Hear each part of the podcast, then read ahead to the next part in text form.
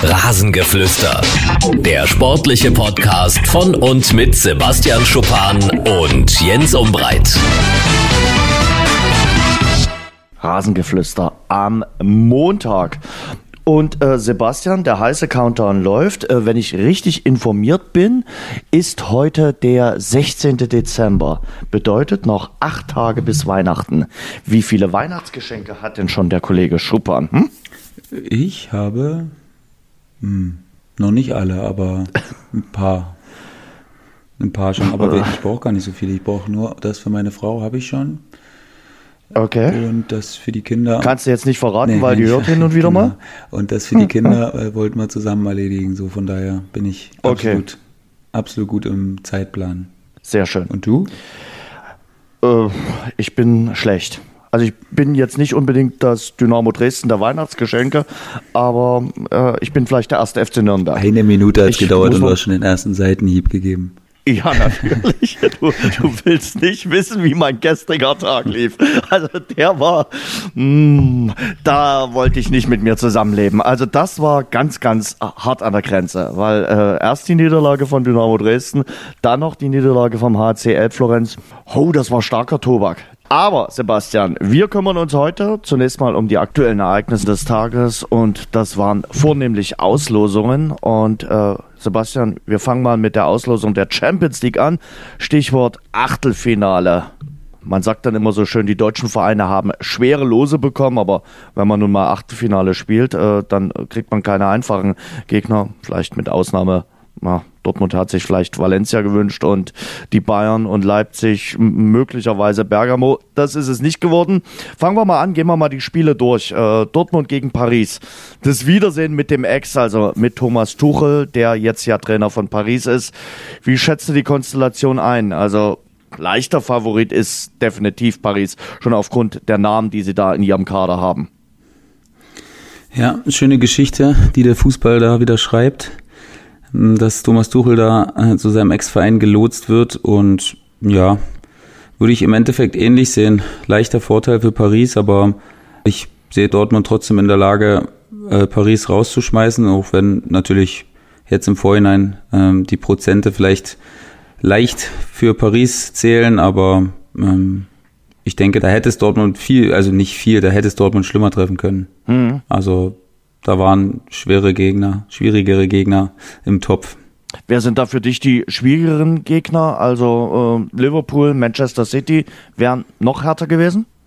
Ja, Liverpool, Man City, hm, Auch Juve? Turin sehe ich auch, Turin sehe ich auch als sehr schwierigen Gegner immer, Okay. ja, weil ja, ähm, äh, bei Paris, weiß ich immer, da kann man es immer sch relativ Ja. schwer einschätzen. Ne? In der Liga haben sie keine, keine großartige Konkurrenz, die sie derart fordern wird, wie es der BVB jetzt hoffentlich tun wird.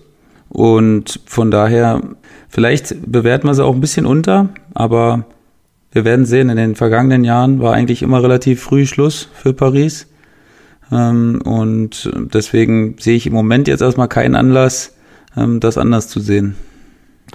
Zweiter deutscher Verein, der dann gelost wurde, waren die Bayern. Die spielen gegen den FC Chelsea. Auch da natürlich eine schöne Randnotiz. Es ist die Neuauflage des Finals von 2012, Finale der Home. Bayern waren damals überlegen, aber äh, am Ende hat sich Chelsea im Elfmeterschießen durchgesetzt, damals den größten Erfolg der Vereinsgeschichte eingeheimst. Äh, die Ausgangsposition dieses Mal ist so, dass die Bayern sicherlich auch leichter Favorit sind, aber ganz chancenlos ist Chelsea in dem Duell nicht, weil sie auch in der Premier League momentan eine ganz gute Rolle spielen. Ja, ich finde, dass Chelsea ein unangenehmer Gegner ist auf jeden Fall. Ich denke, dass Bayern mehr Qualität hat, ähm, vielleicht sogar relativ klar mehr Qualität hat, aber das heißt ja nun mal nichts in zwei Spielen. Da kann ja ein schlechter Tag schon reichen, um das Ganze umgekehrt zu gestalten. Und von daher finde ich es echt eine, ja, nicht undankbar, weil ich glaube, das sind echt ganz, ganz viele junge Wilde, die Frank Lampard da auf dem, Ja. auf dem Rasen schickt und die haben richtig Bock darauf, den da in die Suppe zu spucken in Bayern. Und ähm, ja, also ich glaube, das wird viel, viel härter, als, äh, als man sich vorstellen kann. Wobei ich trotzdem glaube, dass äh, Bayern sich am Ende durchsetzen wird.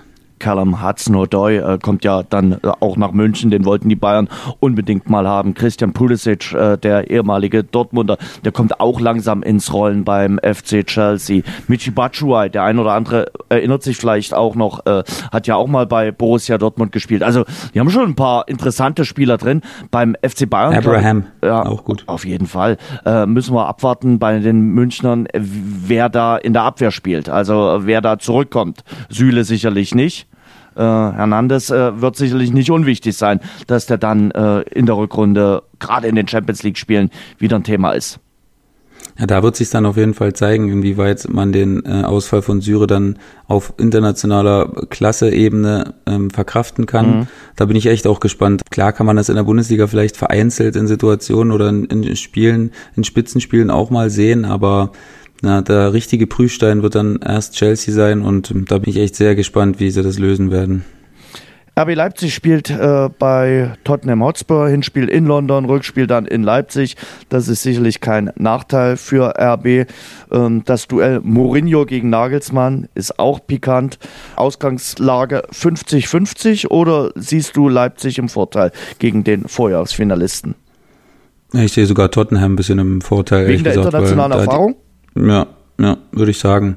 Die internationale Erfahrung aus den letzten Jahren und einen absoluten Veteranencoach, der mit allen, wie hat man früher gesagt, mit allen Unwassern äh, gewaschen ist und ähm, über jeden Trick verfügen kann und ähm, ja, wie man sieht jetzt auch, vielleicht haben wir alle José Mourinho auch in, in den letzten Jahren jetzt, äh, wo der Erfolg ein bisschen weggeblieben ist, auch ein bisschen wieder unterschätzt, weil man sieht, dass Tottenham wieder in die Spur gekommen ist und äh, ein Spiel nach dem anderen gewinnt. Das gegen Bayern konnte man verschmerzen, weil es ja eh quasi um nichts mehr ging und da mal ein bisschen probieren konnte. Somit hat er eigentlich von den wichtigen Spielen nur ein einziges verloren, das gegen Man United, das Ligaspiel.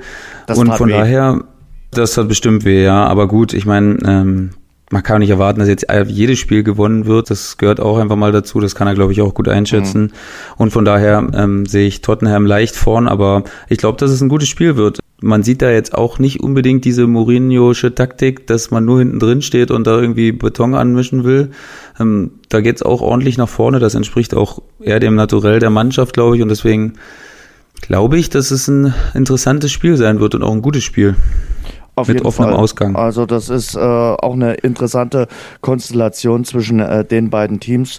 Muss man mal abwarten, äh, wer sich dann äh, durchsetzt. Äh, letztes Jahr ist ja Borussia Dortmund krachend gescheitert im Achtelfinale damals gegen Tottenham. Und erinnern wir uns, Tottenham kam damals dann gerade in der K.O.-Runde erst so richtig ins Rollen, nachdem sie sich durch mhm. die Gruppenphase durchgemogelt hatten. In dieser Saison haben sie jetzt auch in der Gruppenphase nicht unbedingt geglänzt. Ähm, Sebastian hat es schon so ein bisschen angedeutet Zweiter geworden in der Bayern-Gruppe. Sebastian, lass uns die anderen Spiele auch mal so ganz kurz durchgehen. Real Madrid gegen Manchester City hört sich nach mehr an als nur Achtelfinale. Ist aber ein Achtelfinale. Ja, wunderbares Spiel. Also da, da bin ich auch schon heiß drauf, muss ich ehrlich sagen. Obwohl ich, ähm, naja, gut, wenn ich so ein bisschen über nachdenke, beide ähm, sind gefühlt nicht so in der absoluten Topform obwohl Real ja äh, in der Liga zumindest, ähm, mal gucken, wie es jetzt, wie der Klassiko jetzt am, am mhm. Mittwoch verlaufen wird, aber ganz ordentlich dasteht. Und ja, Man City läuft den Ansprüchen ein bisschen hinterher, haben auch arge Probleme. Mal gucken, wer da vielleicht von den Verletzten auch zurückkommt, äh, da noch ein bisschen Abhilfe schaffen kann. Aber sehr, sehr interessantes Duell. Mm, da würde ich jetzt echt mich schwer tun, wenn ich da vorpicken würde. Da würdest du wahrscheinlich sagen, Man City, dein Verein, äh, würdest du vorn sehen, oder? Wer sagt denn dir, dass Man City mein Verein ist? Bloß weil ich die in der Vorsaison als äh, Sieger getippt habe, dann sind die nicht genau unbedingt deswegen. gleich mein Verein. Also äh, gerade die Geldgeber von Man City, das ist, halte ich auch für äh, kritisch zu beäugen. Also bin jetzt nicht der größte Fan. Ich würde sicherlich auch nicht mit einer Man City-Mütze durch die Stadt rennen, aber ich sehe sie trotzdem leicht favorisiert. Ich denke auch, ja. weil sie den ja. besseren Trainer haben. Jetzt wirst du sagen, ja, um Gottes Willen, aber sie dann hat doch äh, dreimal die Champions League gewonnen. Ja, ich halte Guardiola, was das Taktische betrifft, trotzdem noch für einen Tacken besser. Also deshalb ist für mich, auch weil sie das Rückspiel haben, Manchester City ganz leichter Favorit. Natürlich auch in dem Wissen, dass ich äh, weiß, äh, dass Man City sich gerade in den K.O.-Spielen in den letzten Jahren immer schwer getan hat und äh, mhm. alles möglich ist. Mhm. Und dass Real einfach auch eine Mannschaft ist, die weiß, wie es funktioniert. Ja. Die haben ja. trotzdem immer noch, außer Cristiano, natürlich noch ganz viele von den Jungs dabei, die die Champions ja. League immer gewonnen haben. So von daher, die kann erstmal nichts schocken, was das angeht. Und ähm, deswegen würde ich fast 50-50 sagen. Ähm, Schön, dass du dich wieder so festlegst. Äh, das Trainerduell würde ich auch äh, für Guardiola ähm, entscheiden lassen. Sebastian hat den Klassiko am Mittwoch äh, angesprochen. Werden wir sicherlich auch mal beide reinschauen. Äh, dann sprechen wir über den Klassiko-Gegner von Real Madrid, über den FC Barcelona. Die spielen in der Champions League im Achtelfinale gegen den SSC Neapel. Mich hat das schon gewundert, dass äh, Neapel Ancelotti dann rausgeworfen hat nach einem klaren Sieg in äh, Belgien. Äh, trotzdem waren sie mit der Performance in der Liga alles andere als zufrieden. Ähm, jetzt also neuer Trainer beim SSC Neapel und der FC Barcelona. Ja, so richtig überzeugend ist es bislang noch äh, nicht, was sie äh, bislang in dieser Saison darbieten. Sie tun das, was sie tun müssen. Auch in der Champions League sind sie Gruppenerste geworden in einer nicht ganz einfachen Gruppe. Ähm, für das Achtelfinale gegen Neapel halte ich sie trotzdem als Favorit. Ja, obwohl ich glaube, dass das ein ultra unangenehmer Gegner ist für Barcelona, weil ja Neapel echt eine, so eine typische italienische Mannschaft ist, gegen die du eigentlich nicht spielen willst. Sehr stabil trotzdem und ähm, ja, aber trotzdem auch mit richtiger Qualität nach vorne und heiße Atmosphäre äh, in den letzten ja heiße Atmosphäre und in den letzten Jahren ähm, hat sich Barca echt auch gegen die kleineren in der K.O.-Runde nicht so unbedingt gleich getan. Ne? Gegen die Roma sind sie rausgegangen vor zwei Jahren und da halte ich Neapel noch vielleicht sogar für einen Ticken besser als die Roma damals. Mhm. So über Kreuzvergleich hinkt natürlich immer ein bisschen, aber ich sage, das wird auch nicht so leicht, weil wie du sagst, Barca tut sich im Moment nicht leicht und na, bei Neapel, da muss man wirklich mal ganz kurz eine Zwischenfrage stellen, was mit Carlo Ancelotti eigentlich los ist den äh, bis zu seiner Zeit bei Real Madrid alle Spieler immer absolut hoch in den Himmel gehoben haben und äh, bester Menschenführer und äh, Menschenversteher.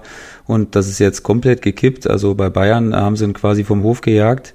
Und ähm, bei Neapel gab es jetzt auch absolute Missstände da innerhalb der Mannschaft und irgendwelche Boykotts zur Weihnachtsfeier.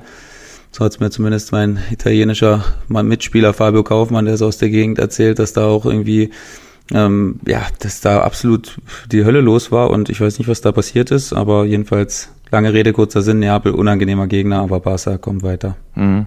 Gattuso ist jetzt neuer Trainer, hat aber den äh, Start mhm. erstmal in den Sand gesetzt beim SSC Neapel. Schauen wir weiter. Ja, Gattuso, da kann man davon ausgehen, dass der Messi zur Not auch selbst umgerätscht, wenn er mal vorbeiläuft. Das also. stimmt. Das stimmt. Ja, äh, dann sprechen wir nach Messi auch über den anderen, der sich auch äh, immer mal gerne anschickt, bester Fußballer der Welt zu sein, Cristiano Ronaldo. Am Wochenende zweimal getroffen in der Liga. Juventus Turin spielt gegen Olympique Lyon. Ich glaube, bei dem Spiel wird sich auch der Kollege Schupan mal rauswagen und sagen, da ist Juventus Turin Favorit. Oder, Sebastian? Mhm. Ne, da widerspreche ich dir mal nicht. Und das ist schön. Ich sag auch, dass Juventus vielleicht gar nicht so klar, wie man es denkt, aber dass er trotzdem. Ja, Rückspiel dann im äh, eigenen Stadion. Also ich glaube, äh, Olympique Lyon ist Achtelfinalist, mehr aber auch nicht. Ja. Kann man vielleicht auch von den beiden anderen Mannschaften sagen, von Atalanta Bergamo und dem FC Valencia? Aber die Losfee hat es mit beiden gut gemeint, äh, denn äh, das waren ja so eigentlich die Wunschmannschaften aus äh, Lostorf 1 und Lostorf 2, die man sich gewünscht hätte. Und die treffen nun im direkten Duell aufeinander. Bergamo ganz schlecht gestartet, zum ersten Mal ja dabei in der Champions League, die ersten drei Spiele verloren und trotzdem haben sie es noch ins Achtelfinale geschafft mit einem starken Schlusssport. Und der FC Valencia hat sogar die Gruppe gewonnen mit äh, Ajax Amsterdam und dem FC Chelsea. Hut ab dafür. Mm, die Ausgangslage, vielleicht auch, weil sie das Rückspiel zu Hause haben, äh, Valencia auch aufgrund der internationalen Erfahrung für mich leicht favorisiert. Mhm. Ja, ich kenne beide Mannschaften wirklich ganz, ganz wenig und habe auch wirklich nicht viel gesehen in den letzten Monaten beziehungsweise Jahren von beiden. So von daher äh, ist das in meinem Kopf irgendwie ein 50-50-Spiel deswegen. Wie aber alle Spieler. Ich kann verstehen, ich, nee, ich kann verstehen, warum du Valencia da jetzt äh, ein bisschen vorn siehst aufgrund der internationalen Erfahrung, ja, also mh, mm, bin ich gespannt, aber äh, nicht sehr interessiert. Hm, gut. Das war eindeutig. Äh, dein Tipp war nicht so eindeutig. Wie sieht's denn bei Atletico Madrid gegen den FC Liverpool aus? Ich glaube nicht, dass Jürgen Klopp ähm, Kreis gelaufen ist vor Glück, äh, als er von dem Los gehört hat. Denn Simeone gegen Klopp, da treffen auch zwei ja, schon ziemlich emotionale Trainer aufeinander. Das verspricht ein sehr heißes, interessantes und emotionales Duell zu werden. Ja, denke ich auch, aber dass ich, jetzt nagelt es mich gleich natürlich wieder fest, wenn ich sage, dass ich relativ klar für Liverpool, weil Atletico nicht mehr die Mannschaft ist, wo ich finde, wie diese in den letzten Jahren waren. Ähm, natürlich noch eine, eine, diesen Zusammenhalt und ein ein Funken Qualität ist noch da, aber ähm, nicht mehr diese Angstgegner noch wie vor zwei, drei Jahren mit, mit all den Spielern, mit Godin, mit Griesmann und wer da alles noch ähm, rumgerannt ist. Ähm, von daher glaube ich schon, dass Klopp jetzt sagt, er muss, hätte anders oder besser kommen können, aber hätte auch schlechter kommen können. Hm. Bei äh, Atletico muss man sagen, Joao Felix, ihr Top-Neuzugang, der auch viel Geld gekostet hat, kommt noch nicht so richtig äh, gerade in der Liga äh, ins äh, Wirbeln. Das hatten sie sich, glaube ich, auch ein bisschen anders vorgestellt vom äh, Portugiesen. Aber ich glaube, der braucht ein bisschen Eingewöhnung. Ist jetzt raus aus Portugal, Madrid, neues Umfeld. Also gebt dem Jungen ein bisschen Zeit, auch mit der Bürde der Ablösesumme klarzukommen.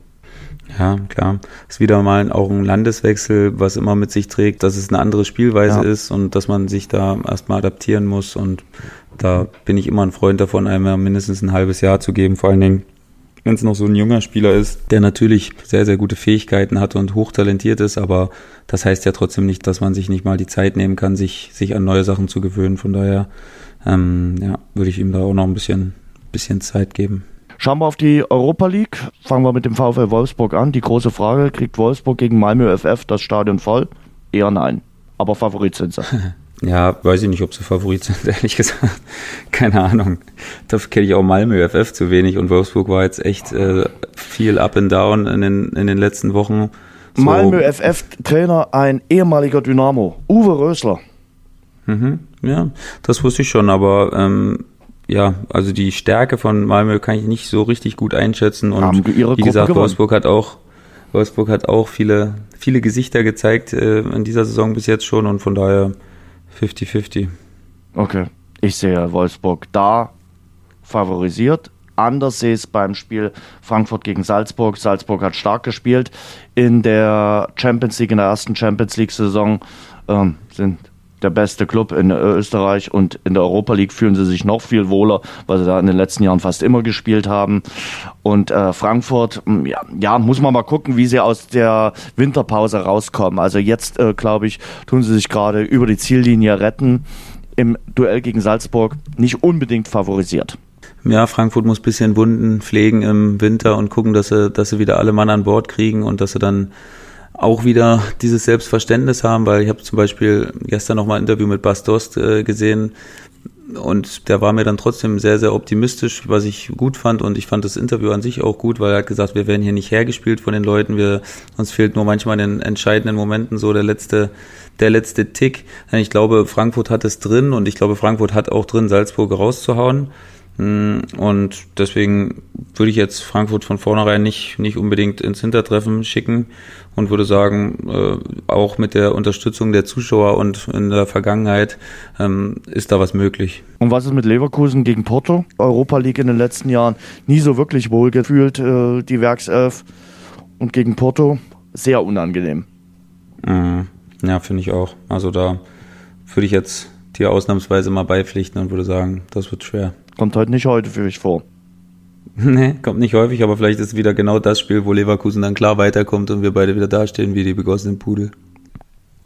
Sebastian, in der Europa League nicht mehr mit dabei ist die ruhmreiche Borussia aus Mönchengladbach. Äh, als sie da am Donnerstag gegen Istanbul, Besakcicir Istanbul ausgeschieden sind, dachte ich mir zunächst, na ja, sind ja auch im DFB-Pokal nicht mehr mit dabei. Vielleicht hilft das sogar der Borussia aus Mönchengladbach äh, in der Bundesliga, weil sie eben jetzt nur noch auf einer Hochzeit tanzen.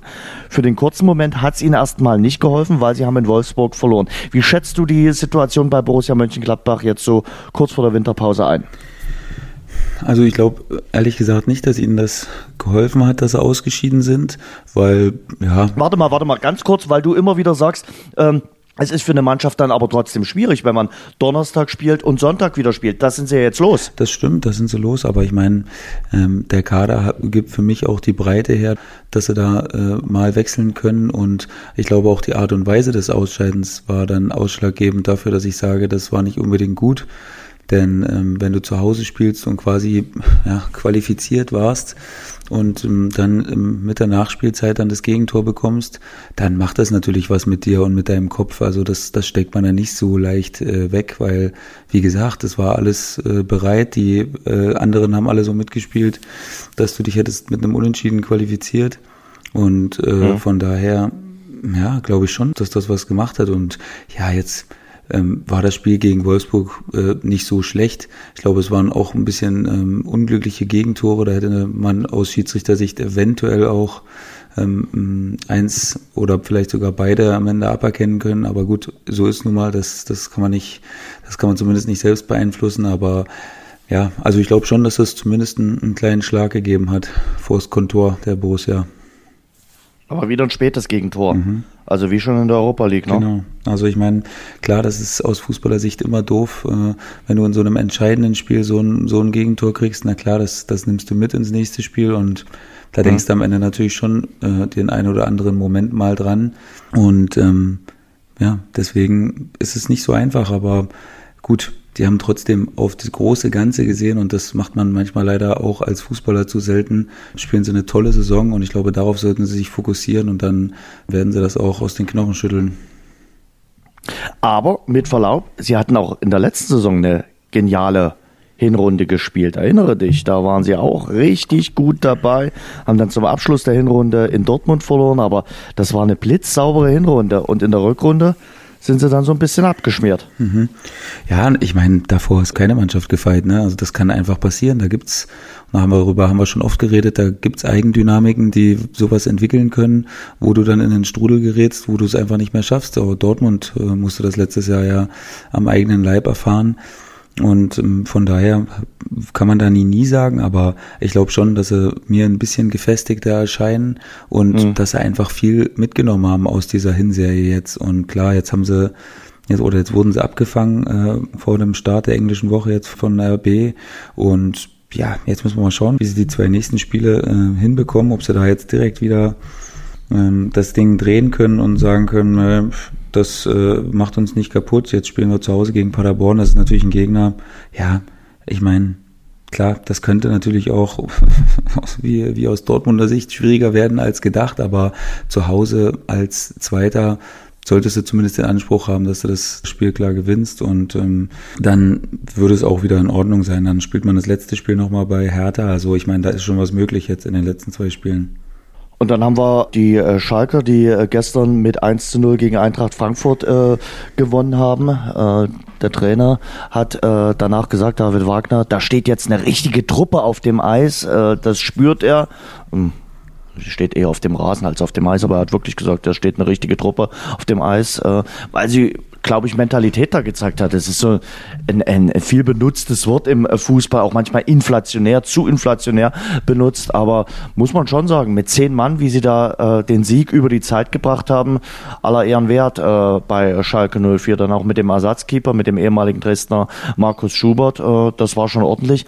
Zunächst mal deine Meinung zum Foul von Nübel an Gacinovic. Boah, übel. Auch um das Wortspiel nochmal zu benutzen. Übel, übel von Nübel, ja, das war, ah, da gibt's glaube ich keine zwei Meinungen. Also wer mir da jetzt noch erzählen will, dass das, ja, dass das nicht so schlimm war, das war schon ein äußerst übles Foul. Vor allen Dingen die Bewegungsdynamik war für mich da das Erschreckende quasi. Natürlich beide laufen mit Höchstgeschwindigkeit aufeinander zu. Und ähm, wenn du da ja quasi mit einem Kung-Fu-Tritt abgeräumt wirst, dann, ähm, dann kannst du dich da schon böse, böse verletzen und ähm, mhm. Ich glaube, er ist noch glimpflich davon gekommen. Ich glaube, er hat nur eine Rippenprellung in Anführungszeichen. Ähm, das wird natürlich noch eine Weile wehtun, aber da hätte auch Schlimmeres passieren können und ähm, ja, ich glaube, Alex Nübel, so leid es mir tut, weil ich nicht glaube, dass jemand sowas mit Absicht macht. Ähm, das würde ich immer überhaupt nicht unterstellen wollen. Er war einfach zu spät und äh, hat die Situation anscheinend dann in diesen Millisekunden, wo es ja auch wirklich schnell geht, falsch eingeschätzt. Und äh, bin mir sicher, er wollte ihm da nicht den Fuß in die Brust rammen oder in die Rippen rammen, aber der äh, wird auf jeden Fall eine ausgedehnte äh, Winterpause haben. Es ist schwer davon auszugehen, dass er vor der Winterpause nicht mehr zum Einsatz äh, kommen wird. Äh, und dann hat er Zeit zum Nachdenken, vielleicht auch über seine Zukunft. Denkst du, er selbst hat seine Entscheidung schon gefallen, wie es mit ihm weitergehen wird und äh, will das bloß noch nicht mitteilen? Puh, schwer zu sagen. Da Jetzt hoffen die Schalker ja durch die Verlängerung von Harit, dass vielleicht auch der Nübel ins Grübeln kommt und sagt, hm, wenn der verlängert, verlängere ich vielleicht auch. Naja, ich weiß nicht, ob er das unbedingt äh, vom Bleiben von Harit äh, abhängig macht. Ich kenne Alexander Nübel 0,0 und kann es daher wirklich nicht einschätzen, was er für eine Art von Typ ist, ob er eher die langfristige Planung braucht oder ob ihn das nichts ausmacht, dass es dann Woche für Woche immer wieder dieselben Fragen geben wird. Von daher, also kann ich mir vorstellen, dass er sich so den Winter so ein bisschen was vielleicht als eigene Entscheidungsfindung vorgenommen hat. Aber mh, mm, ja, er hat jetzt auf jeden Fall ein bisschen mehr Zeit, nochmal darüber nachzudenken. Aber es ist natürlich die Möglichkeit, sein Vertrag läuft aus und er sagt, okay, ich werde es irgendwann äh, mitteilen, äh, dass er diese möglicherweise unangenehme äh, Entscheidung so spät wie möglich mitteilen wird äh, oder will. Das hat äh, der jetzige Ersatzkeeper, der jetzt für Nübel in den Kasten gerückt ist, in Dresden auch nicht anders gemacht. Das stimmt, aber aus Schalker Sicht hat man zumindest schon mal äh, ein Jahr davor den möglichen äh, Ersatz dann verpflichtet. Ob Markus ja. Schubert dann wirklich die unangefochtene Nummer eins wäre, wenn Alex Nübel jetzt sagt, dass er sicher weggehen wird, weiß ich nicht. Keine, kommt sicherlich dann auch auf die Leistung an, die er dann kriegen würde oder, oder die er dann zeigen würde in seinen Einsätzen, die er dann bestimmt bekommen würde. Ähm, Kommt auch darauf an, ob Fährmann zurückkommt. Ja, das ist natürlich auch noch eine Rolle. Da wissen wir natürlich nicht, wie, wie David Wagner da, da über diese Personalie dann nachdenkt. Das ist klar, dass das wäre jetzt ähm, Küchenpsychologie, die wir da jetzt irgendwie herleiten müssten. Äh, von daher, ja, bleibt das spannend. Also da wird es noch ein bisschen Zündstoff geben für, für weitere Diskussionen grundsätzlich zur Leistung der Schalker, also schon die mit positive Überraschung in der Hinrunde der Verein aus Gelsenkirchen. Auf jeden Fall. Der aktuell Tabellenvierter ist, oder? Auf jeden Fall Gladbach, Schalke, Freiburg würde ich so als, hm. als wirklich ähm, Top-Überraschung so, so dazu zählen. Also, und Bremen als negative. Und die Mannschaft der Stunde ist für mich der FC Augsburg. Am äh, Freitagabend gewonnen in Hoffenheim und die Bilanz der letzten fünf Spiele lautet 13 von 15 möglichen Punkten. Mhm.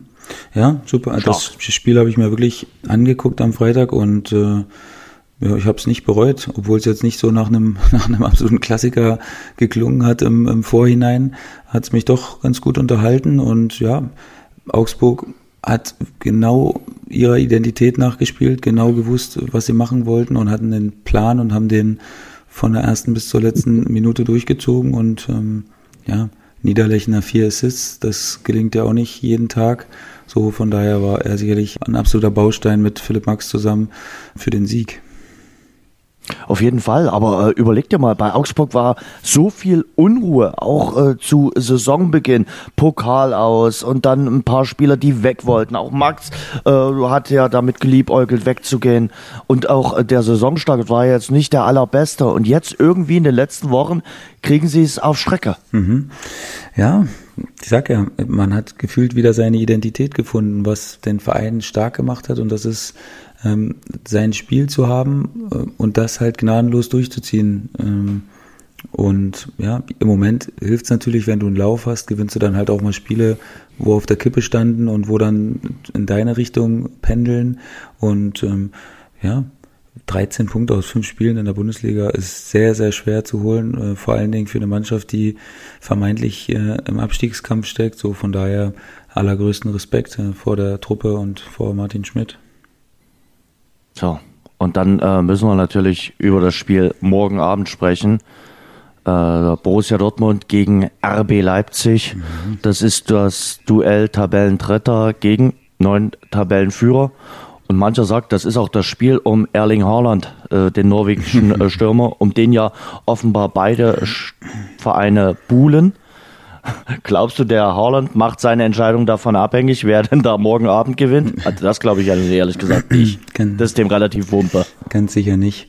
Nee, aber ich habe jetzt ähm, gestern, weil meine Eltern zu Besuch waren, mal wieder ähm, mit meinem äh, Vater da ein bisschen drüber geredet und wir waren uns eigentlich einig, dass jetzt zumindest kein Zuschlag für den BVB geben würde, weil da jetzt irgendwie die besseren Talente oder weil man da auf lange Sicht jetzt irgendwie bessere Aussicht, vor allen Dingen auch auf internationalen Erfolg hat. Ich finde, dass, wenn man genauer drüber nachdenkt, RB Leipzig da wirklich extrem aufgeholt hat und äh, da jetzt für mich nicht automatisch ein klarer Zuschlag nach Dortmund gehen würde. Und äh, deswegen bin ich wirklich, ich bin echt gespannt. Ich glaube, dass Julian Nagelsmann auch ähm, einen sehr, sehr guten Beitrag dazu leisten kann, äh, ihn zu überreden, weil er natürlich ein Trainer ist.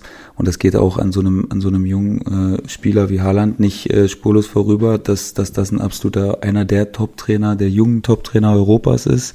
Und ich glaube, dass er schon auch jemanden von seiner Philosophie überzeugen kann. Und deswegen also habe ich überhaupt keine Tendenz, ich kann es nicht sagen. Klar, Dortmund wuchert natürlich mit den Fans und dem Stadion und der Atmosphäre nochmal ein bisschen mehr als, als Leipzig jetzt, aber von der Stärke der Mannschaft ähm, sehe ich beide ziemlich auf äh, Augenhöhe. Ähm, ganz ehrlich, Sebastian, ich glaube, der ein oder andere Spieler ist schon mal von Red Bull Salzburg nach Leipzig gewechselt. Aber es geht ja wegen der festgeschriebenen Ablösesumme. Ich rufe dir gerne in Erinnerung, äh, das äh, Konstrukt äh, Leipzig-Salzburg ist nicht unumstritten im äh, Fußball. Ich kann mir schon vorstellen, äh, dass das ein Grund sein könnte, warum Holland dann von Salzburg äh, nach Leipzig wechselt. Aber das sei mal dahingestellt. Lassen wir uns über das Spiel sprechen. Dortmund gegen Leipzig.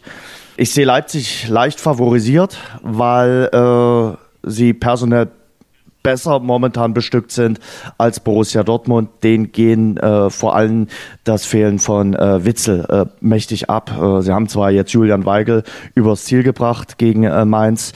Äh, der hat nicht die fünfte gelbe Karte gesehen, aber ihn fehlt im defensiven im Mittelfeld vor allem Witzel, Delaney und Weigel spielt das so, ja, ich sag mal in Anführungszeichen solide. Da wird's aber schwierig. Äh, da ist äh, RB Leipzig ein anderes Kaliber als Mainz. Ja, ich klar, auf Strecke tut denen das natürlich weh, aber ich glaube, in einem Spiel kann man das ganz gut kompensieren und wie du sagst, ich meine, da gibt's natürlich noch die eine oder andere Option, die man dann wählen kann, was für ein Spiel dann durchaus äh, funktionieren kann. Ich bin auch mega gespannt äh, darauf, wie das, wie das abgehen wird. Dortmund jetzt natürlich äh, wieder deutlich agiler und selbstbewusster als noch vor zwei, drei Wochen. In der Bundesliga mit relativ überzeugenden Siegen. Champions League war natürlich ein bisschen wackelig. Ähm, aber gut, im Endeffekt ähm, haben sie es gewonnen und ähm, das ist das, was am Ende gezählt hat. Und ja, ich sehe auch, also rein von der Form her, ich würde jetzt nicht sagen, dass Leipzig besser bestückt ist insgesamt.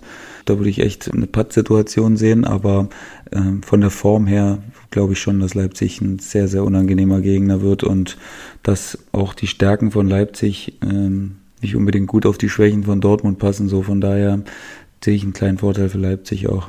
Und wenn sie das gewinnen, dann haben sie eine Hand dran an der Meisterschale? Drei Punkte mehr, Jens.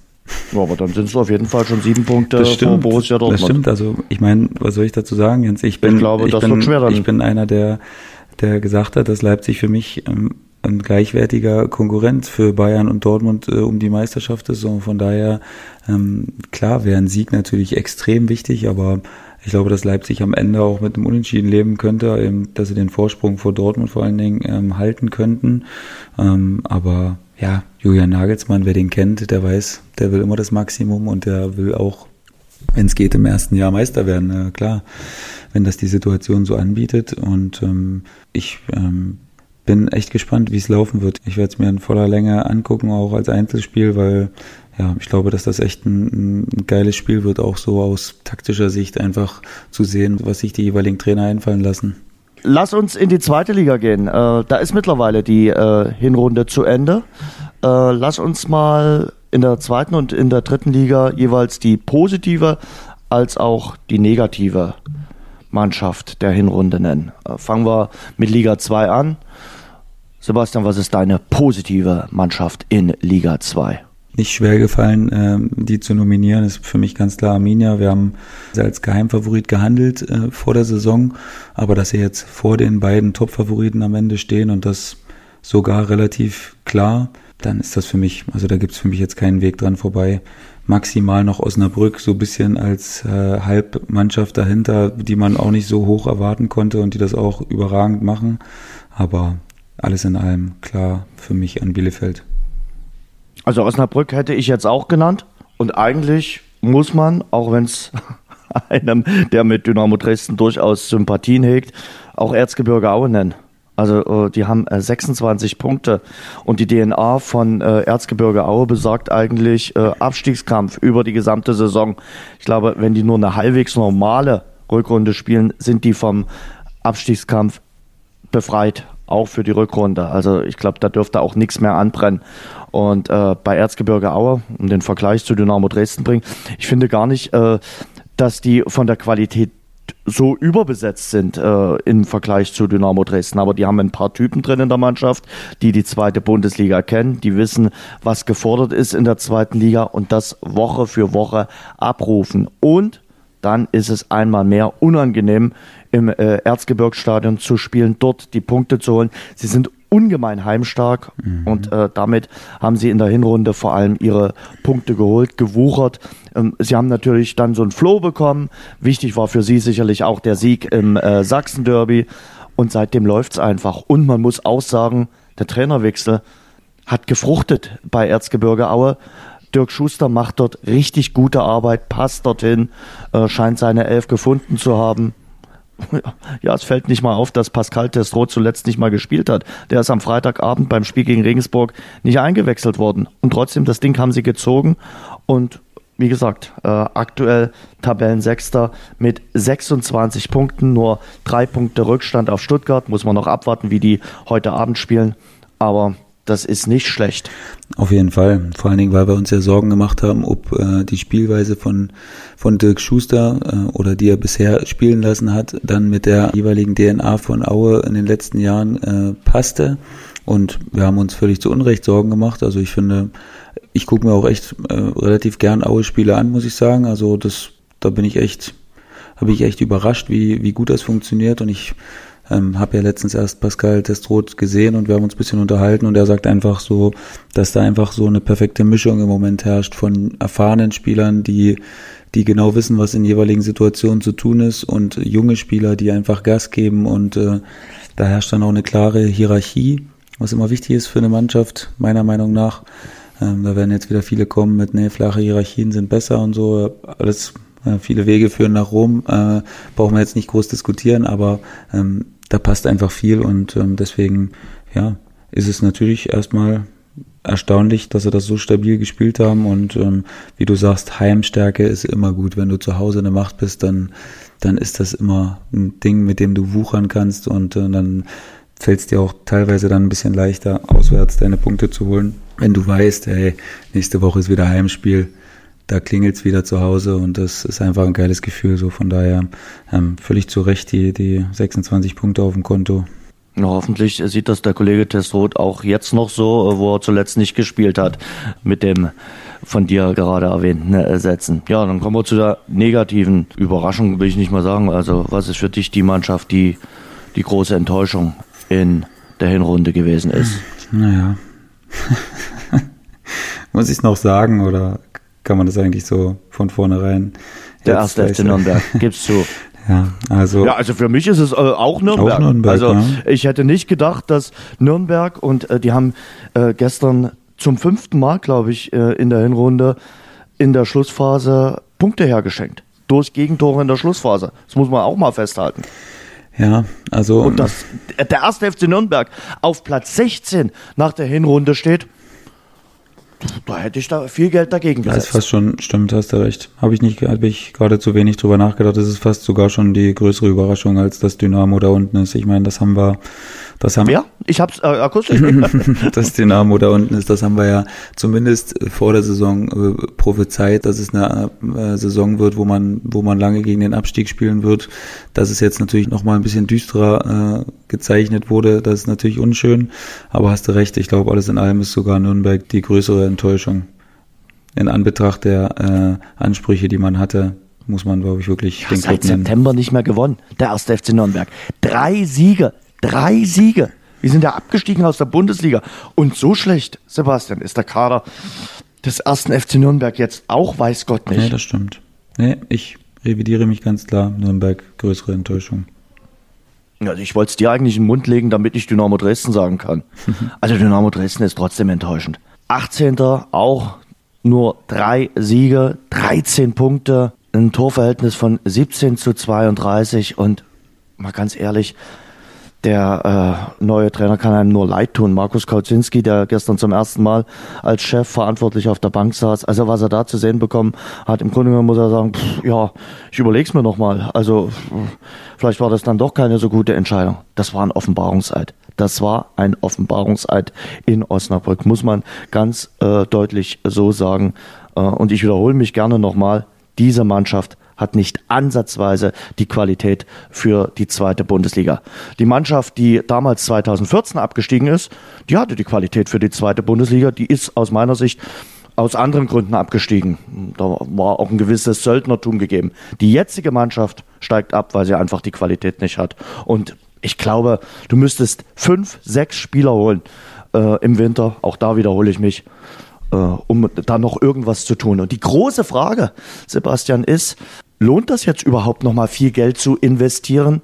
Bei dem Rückstand, den du jetzt schon hast, zum äh, ersten Nicht-Abstiegsplatz, St. Pauli auf Platz 15 sind es fünf Punkte, oder solltest du dir das äh, Geld nicht besser vielleicht sogar sparen und sagen, wir steigen in Ehren ab und äh, das dann schon in der dritten Liga investieren? Weil äh, die Spieler, die du jetzt holst, äh, die werden ja wahrscheinlich keinen Vertrag für die dritte Liga unterschreiben. Die werden ja auch erstmal sagen, ja, ich komme jetzt ein halbes Jahr und dann schauen wir mal weiter. Ja, deswegen macht es ja auch Sinn, das Geld zu investieren, Jens. Das ist ja mein Totschlagargument dafür, dass du es machen musst, weil im Zweifel bezahlst du die eh nur bis zum Ende der Saison und ähm, dann hast du zumindest oder kannst dir nicht den Vorwurf. Aber dann gefallen- stehst du ja erst recht ohne Mannschaft da und hast 1,7 Millionen Euro ausgegeben. Okay, aber gut, Jens, aber was ist teurer? Äh, nur 700.000 oder 800.000 Fernsehgeld zu kriegen oder nächstes Jahr wieder irgendwas mit äh, zweistelligen Millionenbetrag oder acht oder neun Millionen, weiß ich nicht genau, was Dynamo da bekommen hat. Also äh, du musst, du musst alles versuchen, drin zu bleiben irgendwie. Und ähm, wenn's Und wenn es dann schief geht, sagen aber alle, na, hätte das mal nicht gemacht. Ja, Ihr standet eh schon auf dem letzten Das sind Tabellenplatz. dann aber die, Jens, die kann ich nicht ernst nehmen. Also da, im Nachhinein kann ich Okay. immer, kann ich immer klug reden und sagen, ey, hätte da mal das nicht gemacht, dann hätte er das nicht gemacht. Also das ist ja, äh, Ja, das, das, das Argument lautet, du hättest im Sommer investieren müssen. Du hast, äh, ich, ich sag's dir gerne nochmal, du hast im Sommer den großen Fehler gemacht, wiederholt den großen Fehler gemacht, nichts zu machen oder äh, Spieler geholt zu haben, die einfach die Qualität nicht haben für die zweite Liga. Ja, na klar, den äh, Vorwurf haben sie sich ja auch äh, angekreiden lassen und haben das ja auch zugegeben und von daher, ja, ist es jetzt an der Zeit zu investieren und äh, alles zu tun. Und ähm, natürlich ist der Vorsprung oder der Vorsprung, der Vorsprung der anderen Mannschaften mittlerweile jetzt schon äh, auf fünf Punkte angestiegen aufs rettende Ufer und äh, drei auf dem Relegationsplatz. So von daher ist es natürlich echt eine haarige Situation, aber nicht aussichtslos. Das muss man auch dazu sagen. Und Markus Koczynski ist ja jetzt, also ich sage es normal, er wäre jetzt nicht mein hundertprozentiger Favorit gewesen, was aber wirklich nichts gegen ihn ist, sondern einfach nur ein Bauchgefühl von mir. Aber ich glaube schon, dass er die Erfahrung hat und äh, nicht über die äh, Truppe sagen würde, dass sie die Qualität hätte, wenn er nicht wirklich denkt, dass sie sie hat. Und klar ist er sich auch sicher, dass es da Ergänzungen geben muss. Das ist logisch, dass der da ein paar neue Spieler haben wollen würde oder haben wollen wird. Das ist sicher. Und ähm, die müssen natürlich sitzen. Da haben wir jetzt auch schon eine Weile drüber geredet. Also das müssen Granaten sein, äh, sofern man die natürlich äh, bekommen kann. Im, Aber im, wo kriegst denn du Granaten in der du Winterpause? aus dem Ausland Also, holen, du- Jens. Das ist, ist nun mal so. Das wird wahrscheinlich der Weg sein, nachher ins Ausland zu gehen und äh, zu gucken, Das sind da dann die richtigen Führungsspieler, das, die im du äh, Endeffekt, ja, Jens, brauchst du, klar, du brauchst, ja, vielleicht findest du Du einen brauchst dringend Führungsspieler. Führungsspieler. Die Mannschaft hat ja null Führung. Ja, ist richtig. Ja, vielleicht findest du einen hier in der deutschsprachigen Raum, den du als absoluten Leader dazu gewinnen kannst und dann musst du eben mh, gucken, welche Leute du da drumherum baust und auf welche Leute du genau setzt von denen, die, die da sind. Ich glaube, da äh, können Leute auch wieder an ihre Leistungen ranwachsen, wenn vielleicht jemand ist, der, der als Stabilisator da eingreift. Manchmal reichen schon zwei Spieler, Jens. Ein, zwei Spieler, die die Verantwortung übernehmen, an die sich die Truppe hochziehen kann. Da äh, glaube ich nicht, dass man jetzt denken muss, dass das da fünf Spieler sein müssen, ähm, wo die Leute aufschauen. Manchmal reichen ein, zwei Spieler. Das ist, die machen den Unterschied. Das ist so. Aber die kosten eben auch ein bisschen Geld und von daher glaube ich aber, dass sich der Verein dessen bewusst ist und ähm, wir werden einfach sehen jetzt. Wir können jetzt hin und her äh, überlegen, was wir wollen. Ähm, die Scouting-Abteilung wird, äh, wird wahrscheinlich äh, außer am 24. Äh, durcharbeiten und äh, mhm. gucken, was sie da am besten auf die Beine stellen können und dann werden wir sehen, wer am ersten Rückrunden äh, oder im neuen Jahr am ersten Spieltag äh, dann da auf dem Platz stehen wird. Na, Hauptsache, die von dir so viel umworbene Scouting-Abteilung arbeitet besser als im Sommer. Und äh, ganz ehrlich, wenn das Spiel in Nürnberg am äh, Freitag verloren geht, äh, dann ist das höchste der Gefühle fast schon dann das Erreichen des Relegationsplatzes. Also wenn du das Ding auch verlierst, dann frohe Weihnachten. Und äh, zu Markus Kautzinski nochmal gesagt, also der kann am allerwenigsten äh, für die aktuelle Situation. Du kannst einen Zauberer dort hinsetzen, äh, auch der würde nicht mehr erreichen. Also das ist äh, äh, kein äh, Schuld äh, jetzt von Markus Kautzinski. Der soll die Vorbereitung in der Winterpause bekommen. Aber die Situation ist schon äh, beängstigend. Und ich habe äh, selten so schwarz gesehen für Dynamo Dresden wie äh, aktuell und ich sehe auch wenig Licht am Ende des Tunnels. Also äh, ich äh, habe die große Befürchtung, dass die Tunnelfahrt auch äh, im Frühjahr anhalten wird und mir macht nichts Hoffnung. Mir macht einfach nichts Hoffnung, es sei denn, die, die großartigen Neuzugänge, die Sebastian jetzt hier genannt hat, kommen dann in der Winterpause. Ich sehe sie nicht. Also ich glaube, dass das Spiel gegen Nürnberg auf jeden Fall jetzt extrem wichtig ist. Also äh, da musst du zumindest ja, sagen wir mal so, du darfst auf jeden Fall nicht verlieren. Das wäre wirklich, das wäre wirklich Kacke. Ähm, und selbst, ich meine, du sagst natürlich, dann ist nur noch der Relegationsplatz, okay, da kommt der absolute Pessimist wieder durch. Es gab schon Aufholjagden, äh, auch nicht unbedingt ganz wenige, die das geschafft haben. Und wir wissen, beide selbst. Aber überleg doch mal, welche ja, Rückrunde Jens. du spielen ja, musst, halt, Sebastian. Natürlich musst du das, aber das ist nun mal äh, so. Wo siehst denn du 27 Punkte? Das sind neun Siege. Ich frage mich, wo du neun Siege ja, in der Moment Rückrunde recht, siehst. Reden neun wir ja über Siege. 16 Punkte, Jens, die der Relegationsplatz hat. Also der holt auch, die holen auch nicht unbedingt 40 Punkte alle. Also ich glaube nicht, dass du dieser 40 Punkte brauchst bei den Punktzahlen, die die Mannschaften gerade eben haben. Das ist erstmal auch Fakt. Und zweitens, ja, du musst natürlich in den Lauf kommen, also das ist ja logisch. Und wir wissen aber auch beide selbst, dass in Dresden, klar, das Publikum, du brauchst jetzt auch nicht so viel, um das wieder mitzunehmen. Du musst eben, die müssen eben das Gefühl haben, dass, dass da jetzt die Truppe auf dem Platz steht und dass die begriffen haben erstmal, was die Situation oder was die, was jetzt gerade erforderlich ist. Und dann hast du sie auch hinter dir und dann ist natürlich im Zusammenspiel mit aber Mannschaft und Truppe. Ja, na klar. Und, und, und, aber du musst es ja so nicht, sehen, Jens. Wenn, ja, so aber, kann ich nicht durchs Leben gehen wie du, Jens. Also, dass ich ja, da immer nur nee, alles schwarz aber, aber male. Es, es, ändert sich ja momentan nichts. Also, das ist ja, ja seit Wochen nicht, äh, der gleiche Zustand. Die Mannschaft hat es offenbar nicht begriffen, dass du unten drin stehst. Jede Woche äh, kriegst du eine neue Enttäuschung. Ja, dafür ist so. ja jetzt Markus Koczynski Vorsicht, äh, dafür ist er jetzt installiert worden, dass er das ändert. Und dass er den Gut. Leuten das noch über Weihnachten vielleicht nochmal kleine Denkaufgabe mitgibt und dass jeder sich selbst nochmal in einem ruhigen Moment hinterfragt, egal wie das Spiel jetzt gegen Nürnberg äh, am Ende ausgehen wird, was nötig ist oder was man alles unterordnen muss äh, für diesen absoluten Erfolg. Und ähm, die Antwort ist alles bis zum letzten Spieltag Ende Mai. Und ähm, da muss man wirklich alles hinten anstellen und äh, jegliche Konzentration dem, der Situation äh, widmen und dann gucken, was dabei rauskommt. Ende Mai ist die Relegation, Mitte Mai ist die zweite Bundesliga beendet. Ja, zur Not Aber auch Ende Mai. Dein positives Denken in allen Ehren. Äh, mich überzeugst du damit aktuell nicht. Aber äh, ich weiß nicht, ob du dir Osnabrück gestern in voller Länge gegeben hast. Das war das war eine, eine, eine, fußballerische Bankrotterklärung. Im Grunde genommen hätte man dem Keeper vom VfL Osnabrück nach dem Spiel fragen müssen, ob er eine warme Decke braucht, damit er sich nicht unterkühlt hat. So, also das war ganz, ganz schlimm. Lass uns in die dritte Liga gehen. Die positive Mannschaft in Liga 3 ist für dich? Meppen. Meine auch. Meppen finde ich richtig stark.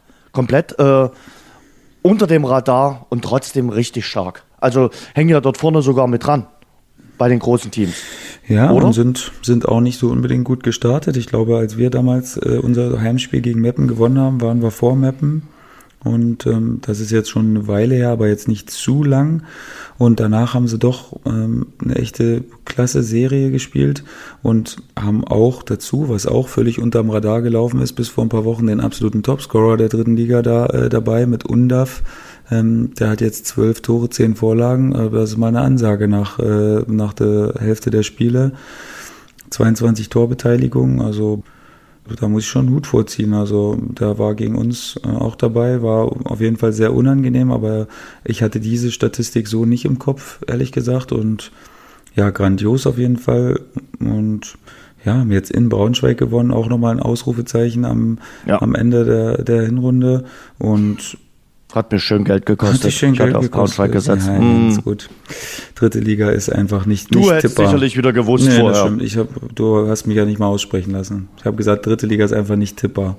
Äh, bei unserem Ergebnis sind sicherlich auch einige Tipper äh, äh, haben das Ding zerrissen oder äh, sich dann in den Mund gesteckt, äh, völlig sauer. Also von daher, ähm, dritte Liga würde ich jedem empfehlen, äh, die Finger davon zu lassen, weil das ist, da kann zu viel passieren und ist auch schon zu viel passiert mhm. in der Vergangenheit. Ja. Ich würde trotzdem bei den äh, positiven Teams auch noch den MSV Duisburg erwähnen. Nicht nur, weil sie Herbstmeister geworden sind, sondern weil das, glaube ich, auch keine einfache Aufgabe ist. Du steigst ab, Sebastian hat es gerade schon erwähnt, viel, viel weniger Fernsehgeld, muss eine neue Mannschaft aufbauen und ich finde, Thorsten Lieberknecht leistet in Duisburg richtig gute Arbeit. Wurde auch so ansatzweise kritisiert, weil er eben mit abgestiegen ist mit äh, Duisburg, aber er zeigt eben jetzt auch äh, dort äh, bei den Zebras, dass er ein richtig guter Coach ist. Ja, Duisburg. Also ich glaube, nur die kühnsten Optimisten haben gedacht, dass, dass Duisburg ganz so vorne wegmarschiert, wie sie es jetzt machen, dass sie vielleicht auf Strecke dann wieder dabei sind. Da, da wäre ich auch dabei gewesen. Ich glaube, ich hatte gedacht, dass es vielleicht ein bisschen länger dauert, diese neue Mannschaft dann so zusammenzuformen, aber spricht natürlich am Ende für Thorsten Lieberknecht, dass er das schneller hinbekommen hat. Und ähm, ja, 38 Punkte ist ein absoluter Topwert auch äh, zur Halbserie und ähm, stehen zu Recht da oben und äh, ja, auch zu Recht mit einem kleinen Abstand, weil eben alle anderen Mannschaften dann nicht diese Konstanz hatten. Und negativ? Negativ. Boah. Jena fällt schon ins Auge, oder? Naja, aber Jena hat sich jetzt merklich stabilisiert, wie ich finde. Klar, kann man es an den. auf, auf niedrigem Niveau. Nee, auf ganz nee, niedrigem Niveau. Jens. Also, wenn, wer die Spiele gesehen hat, jetzt auch in, in, den letzten Wochen, da sieht, da sieht man schon eine ganz, ganz, ganz andere Mannschaft. Also, das ist viel, viel stabiler und natürlich gewinnen die nicht jedes Spiel, weil, äh, ist ja logisch, die sind kein Aufstiegskandidat. Also, das, äh, da wäre man jetzt auch nicht gut beraten, wenn man denkt, dass, dass Jena jetzt jedes Spiel gewinnt. Aber ich glaube, mittlerweile haben sie, oder seit Rico Schmidt da ist, haben sie einen ordentlichen Punkteschnitt. Aber der Rückstand war eben schon so extrem groß. Und von daher, die anderen Mannschaften schlafen natürlich auch nicht, ist also logisch. Also die holen auch ihre Pünktchen. Und von daher wird es natürlich mega schwer.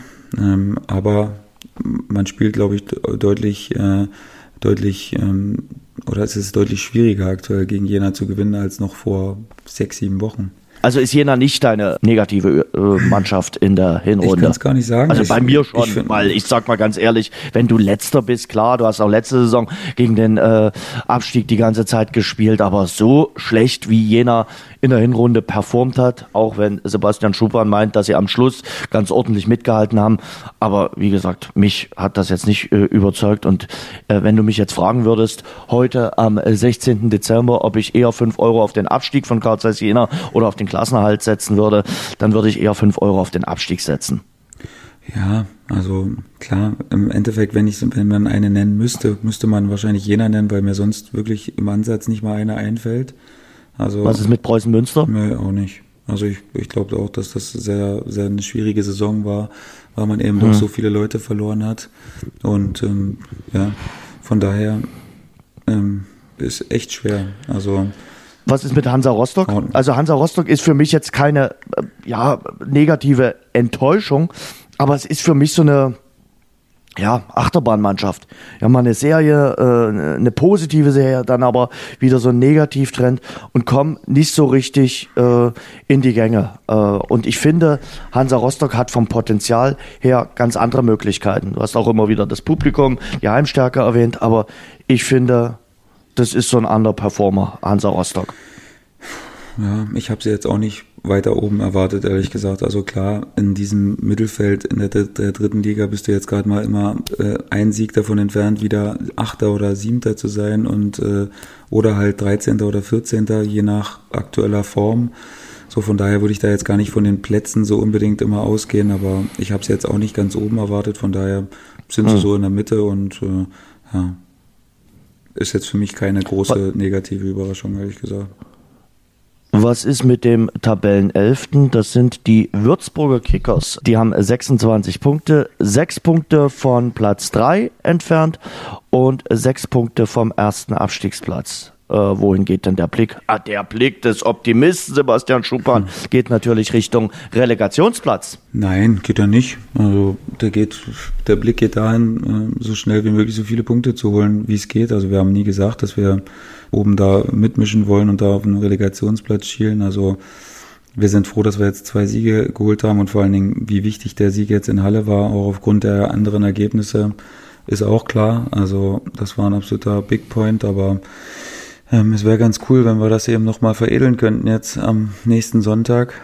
Und ähm, dann würde es aktuell dann doch ganz ordentlich aussehen. Im Moment sind wir halt so, ja, wenn man das hochrechnet, dann würde das relativ klar zum Klassenerhalt reichen, aber davon kannst du ja nichts kaufen, also das hat ja nichts zu bedeuten. Im Moment ist es okay, also 26 Punkte. Letztes Jahr kann ich mich erinnern, hatten wir ähm, 24 vor Weihnachten, also inklusive dem nächsten Spiel. So von daher haben wir schon mal zwei mehr und könnten es noch ausbauen. Also ähm, aktuell ist es, ist es absolut in Ordnung. Nächsten Wochenende fängt ja dann die Rückrunde bereits an in der dritten Liga.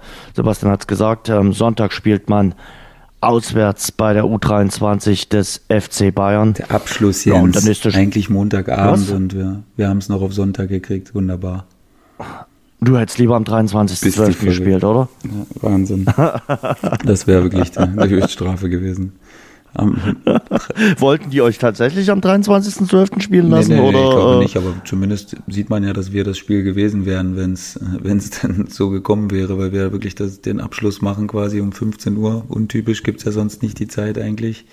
So, von nee. daher haben sie sich gedacht, das wäre vielleicht doch ein bisschen uncool, ähm, am 23. Abend zu spielen. So bin ich dankbar. Sag mal, der feine Herr Fußballprofi, du wärst doch äh, spätestens am Heiligabend wieder zu Hause gewesen. Also Würzburg, München, wie viel äh, ist das? Äh, Autobahnfahrt? Knappe 300 Kilometer sind es.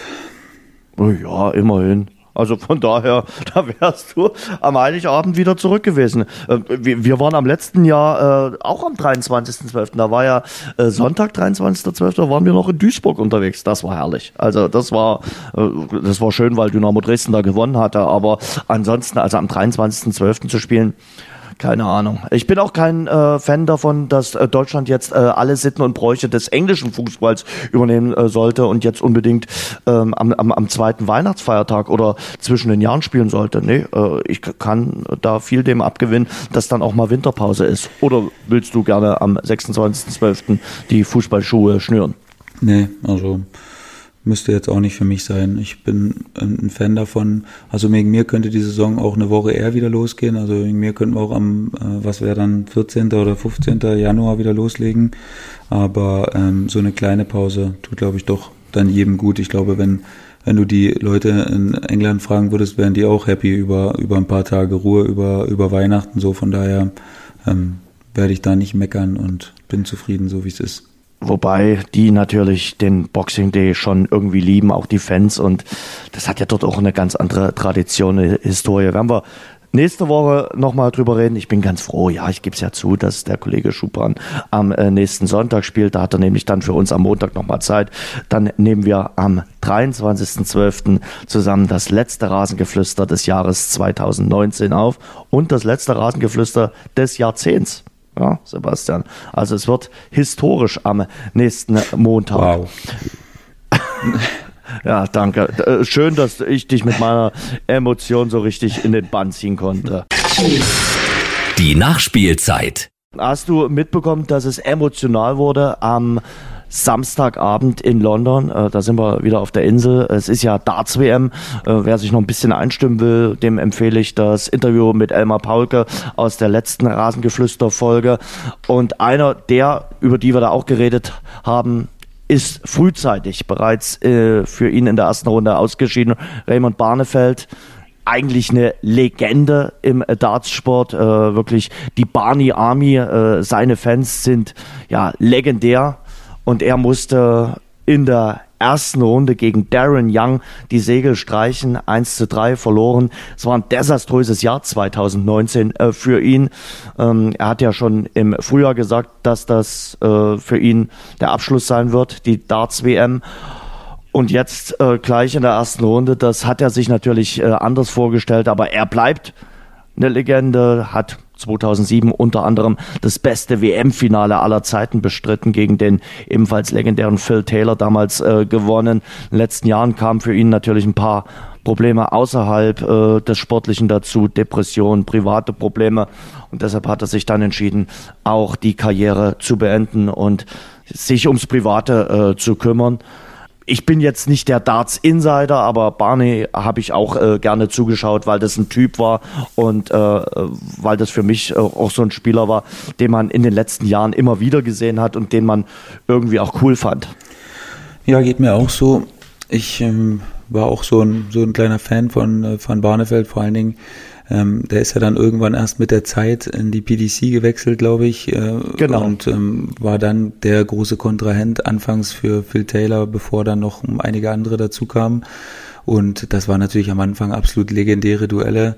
Und ja, ich glaube einfach, dass es aus Sportlersicht extrem bitter ist, wenn du dir dein Karriereende quasi festlegst und ähm, dann im entscheidenden Turnier, ähm, ich meine, ich glaube nicht, dass es hätte unbedingt gewinnen müssen, um zufrieden zu sein. Ich denke, das ist einfach so, keine Ahnung, ein weit kommen, so weit wie möglich, dass es okay für ihn gewesen wäre. Aber ich habe jetzt gelesen, dass er gesagt hat, er verzeiht sich das nie, er wird sich das nie verzeihen, dass mhm. er dass er da so abgeschnitten hat, das ist natürlich extrem bitter, vor allen Dingen, wenn man auf so eine glanzvolle Karriere zurückblicken kann, wie er sie hatte. Und ähm, ja, ist natürlich ein echt ein, ein, fieser Beigeschmack, den das jetzt noch gibt und äh, hat er sich nicht verdient eigentlich. Also die Darts WM, äh, die wird uns weiter äh, verfolgen. Das große Finale steigt ja dann am äh, 1. Januar war es der ein oder andere Favorit oder äh, Mitfavorit ja auch schon äh, ausgeschieden oder hat sich schwer getan. Also von daher, das bleibt auf jeden Fall ein heißes Thema. Dann war das die Folge 61. Äh, ich glaube, wir gehen in die heiße Vorweihnachtsphase und äh, wie versprochen, hören wir uns dann am kommenden Montag nochmals wieder. Das wird dann die letzte Folge für dieses Jahr werden und dann werden wir natürlich auch über den Hinrundenabschluss in der Bundesliga sprechen, natürlich auch über den Start der Rückrunde in Liga 2 und 3 und ein bisschen auch einen Ausblick geben auf äh, die Winterpause. Bin mal sehr gespannt, was der Kollege Schuppan da so treibt.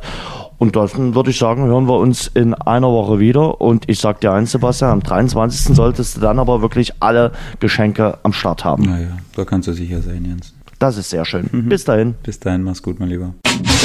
Das war unser Rasengeflüster.